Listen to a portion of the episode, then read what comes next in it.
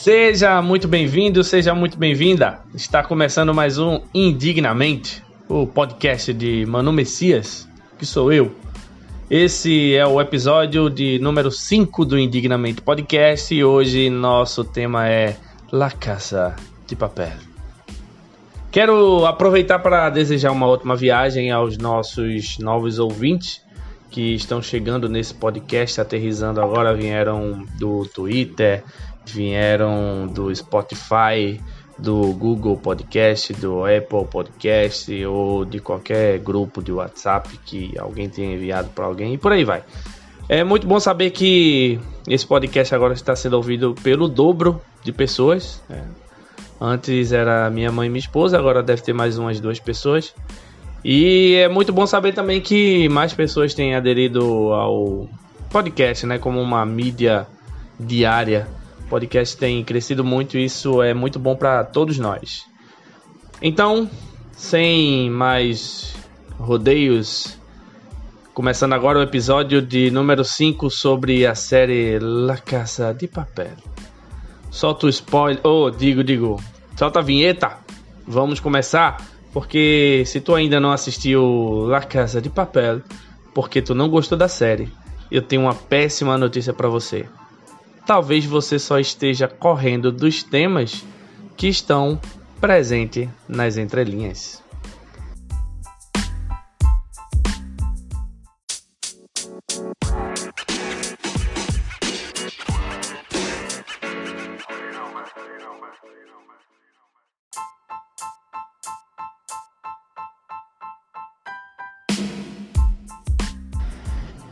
Esse episódio contém apenas spoilers necessários para que você tenha vontade de assistir a série espanhola La Casa de Papel, que virou uma das mais assistidas do catálogo da Netflix no mundo todo. Sim, no mundo todo.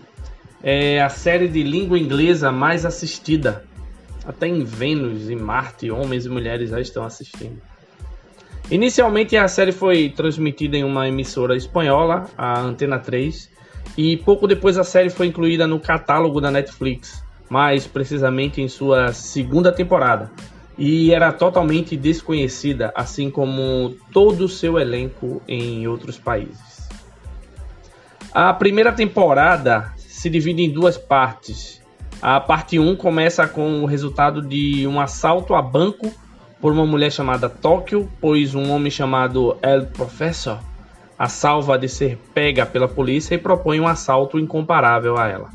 Após uma breve descrição do assalto planejado, a história salta para o início de um ataque de vários dias à Casa da Moeda da Espanha em Madrid. Os oito ladrões têm o nome por código, que são nomes das cidades Tóquio, Moscou, Berlim, Nairobi, Rio, Denver, Helsinki e Oslo vestido com macacões vermelhos, com uma máscara do pintor espanhol Salvador Dalí. É, ele não era daqui, ele era dali. O grupo de ladrões leva 67 reféns como parte de seu plano de imprimir e escapar com 2 bilhões e meio de euros através de um túnel de fuga construído por ele. El Professor encabeça o assalto de um local externo e flashbacks ao longo da série mostram os cinco meses de preparação de uma propriedade de caça abandonada no interior de Toledo. Os assaltantes não devem compartilhar informações pessoais nem se envolver em relações pessoais. E a gente sabe que isso é meio impossível. E o assalto será sem derramamento de sangue. Essas são as regras básicas do Professor. Nas partes 1 e 2, os ladrões dentro da Casa da Moeda têm dificuldades em seguir as regras predefinidas e enfrentam violência, isolamento, motim e, um cres... e uma crescente falta de sono. Denver persegue um caso de amor com a refém Mônica Gastambide, enquanto outro refém, Arthur Roman, elabora vários planos de fuga, eventualmente libertando 16 reféns à custa da vida de Oslo. Por fora, a inspetora Raquel Murillo negocia com o El Professor e inicia um relacionamento íntimo com sua falsa identidade, Salva.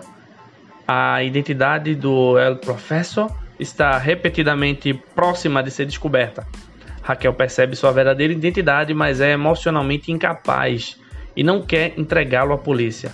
No final da parte 2, após 125 horas na Casa da Moeda, os ladrões escapam com sucesso da Casa da Moeda com 984 milhões impressos, às custas da vida de Moscou e Berlim. Um ano após o assalto, Raquel analisa os cartões postais dados anteriormente pelo El Professor, que ela decodifica, decodifica para um local em Palawan, nas Filipinas, onde se reúne com ele. E foi assim com a Netflix, então que a série do El Professor, junto com seu irmão Berlim, recruta Tóquio, Moscou, Nairobi, Denver, Rio, Helsinki e Oslo para junto executarem o maior roubo a um banco na Espanha. Ficou mundialmente conhecida, gerando defensores da série de um lado e pessoas cegas do outro lado. Brincadeira, brincadeira. E eu quero que vocês ainda escutem até o final do episódio, tá? Não se ofendam, por favor. Sim, durante esse episódio eu vou usar todo o pouco espanhol que sei, assim também como exercitar a pronúncia de algumas capitais de países, como vocês puderam perceber coisa que eu nunca tinha feito antes depois que eu saí do ensino fundamental. O objetivo do assalto, na verdade, é imprimir seu próprio dinheiro. Para isso, então, eles invadem né, a Casa da Moeda da Espanha, fazem lá os 67 reféns que estavam no local naquele momento e que eles já sabiam que estariam, e tentam fugir com 2 bilhões e meio de euros, né, por um túnel também construído por El Professor e outros amigos. A série meio que faz esse plano parecer simples e depois vai mostrando o quão trabalhoso foi tornar ele aparentemente simples. Detalhe: para que isso seja concretizado, como vocês ouviram, o grupo precisa de 11 dias lá dentro. Eu disse 11 dias. Talvez vocês não tenham entendido. 11 dias. Já pensou ficar 11 dias imprimindo dinheiro enquanto tem alguém lá fora tentando te impedir de fugir com o dinheiro, impedindo de tu chegar numa ilha paradisíaca a fim de desfrutar em paz pro resto da vida da liberdade e riqueza que tu conquistou imprimindo dinheiro sem autorização, porém com massivo apoio popular? Não deve ser muito simples. É tipo quando tu quer jogar futebol com teus amigos, mas não pode. Porque no momento tem um vírus lá fora em qualquer lugar que pode te pegar em um simples aperto de mão ou abraço. E isso te faz ficar em casa até mais que 26 dias, planejando um jeito de ir na farmácia ou no supermercado sem ser pego pelo vírus. Tu coloca máscara, passa álcool em gel, tu se protege todo e se arma todo para desviar como puder e chegar seguro no destino final, tua casa, onde tu vai poder desfrutar da quarentena. É tipo isso. Eu tenho certeza que nem El Professor e Berlim estavam preparados para o coronavírus. Cadê eles agora na Espanha ajudando a diminuir os casos e mortes? Devem estar resolvendo como vão conseguir sair dessa vez do Banco da Espanha? Ha. Bom, só que ao chegar na Netflix, a série, mesmo sem ter uma divulgação forte, conseguiu chamar a atenção de muita gente. Eu sinceramente acredito que isso aconteceu por três motivos. Primeiro, trata-se de um assalto de um grupo ousado com um líder muito estranho. Segundo, a trama, né, o drama e os personagens de cara já mostram que terá muito plot twist, ou né, na, na linguagem de roteiros, no popular a gente chama de reviravoltas. E sempre vão jogar para ganhar. Esse é basicamente o instinto deles. E três, terceiro, os símbolos. No caso, o macacão vermelho, a máscara de Salvador Dali, que é um ícone na Espanha, e os nomes dos personagens, que são símbolos únicos e muito marcantes. Então é, é algo totalmente separado de qualquer outra coisa que você já viu em série ou filme. E na segunda temporada, que são as partes 3 e 4, a parte 3 começa de 2 a 3 anos após o assalto na Casa da Moeda da Espanha, mostrando os ladrões curtindo suas vidas emparelhados em diversos locais. No entanto, quando a Europol captura Rio com o telefonema interceptado, El Professor retoma os antigos planos de Berlim de invadir o Banco da Espanha para forçar a Europol a entregar Rio. Ele e Raquel, agora Lisboa, juntam a gangue incluindo Mônica, agora Estocolmo, e recrutam três novos membros: Bogotá, Palermo e Marsella. Os ladrões disfarçados, é, eles entram no banco né, fortemente protegido, tomam reféns e eventualmente obtêm acesso aos segredos de ouro e de Estado, enquanto El Professor e Lisboa estão em uma van em movimento para se comunicar com os ladrões e a polícia. Uma brecha no banco é impedida, forçando a polícia, liderada pelo coronel Luiz Tamayo e pela inspetora grávida Alicia Sierra, a liberar Rio para os ladrões. A parte 3 termina com Lisboa sendo capturada e El Professor interpreta tiros à distância como sua execução. Quando Palermo envia uma mensagem para El Professor informando que Nairobi foi gravemente ferida por um atirador no peito infligido pela polícia e que a polícia está prestes a iniciar outro ataque ao banco. É o professor então fica perturbado e abalado e declara guerra. Os momentos finais revelam ao público que a execução de Lisboa foi falsa e que ela está sob custódia. Tóquio narra que o professor havia caído em sua própria armadilha e que a guerra havia nada mais nada menos do que apenas começado. Eu assisti a parte 4 da, da série espanhola La Casa de Papel. E se você ainda não, não assistiu, eu preciso te dizer que, mesmo não sendo o tipo de ação, de tensão, de drama policial que você curte, vale a pena assistir. De preferência, maratonar se puder todas as temporadas de uma vez só. Já na primeira temporada você percebe que alguns temas estão sendo sutilmente colocados para fortalecer o desejo de torcer pela vitória do injustiçado. E isso é independente da posição desse personagem na série. E eu acredito que é por isso que países como Argentina, Brasil, Itália e tantos outros se identificaram tanto com a série. E quando eu digo país, são as pessoas, não o país, porque o país é só um nome. Eu acho que você entendeu.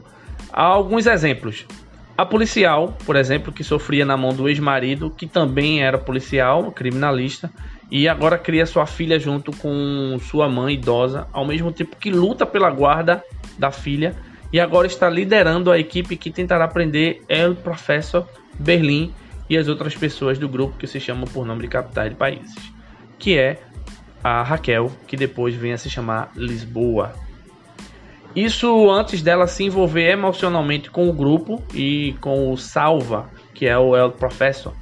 Além dela, há outras personagens mulheres que lutam contra o machismo extremo e querem se posicionar de igual. Também fica claro a sociopatia de alguns personagens, independente do lado que ele esteja, se entre os bandidos ou dentro da polícia. Então, o machismo e a violência doméstica eles estão inseridos porque a série conta com uma pitada de relacionamentos para humanizar um pouco mais os personagens. E daí já sabemos que podemos esperar outros conflitos, mas também surpresas e reviravoltas dignas de novela mexicana, filme hollywoodiano ou casos de família. Vale lembrar antes de mais nada que a série fala sobre poder e controle o grupo está sempre se reinventando, até porque El Professor, líder principal do grupo, está sempre perdendo justamente o poder e o controle de tudo. Mesmo planejando tudo e se antecipando em cada detalhe, muitas situações inesperadas acontecem e é preciso não apenas improviso, mas bastante assertividade na execução de todo o plano.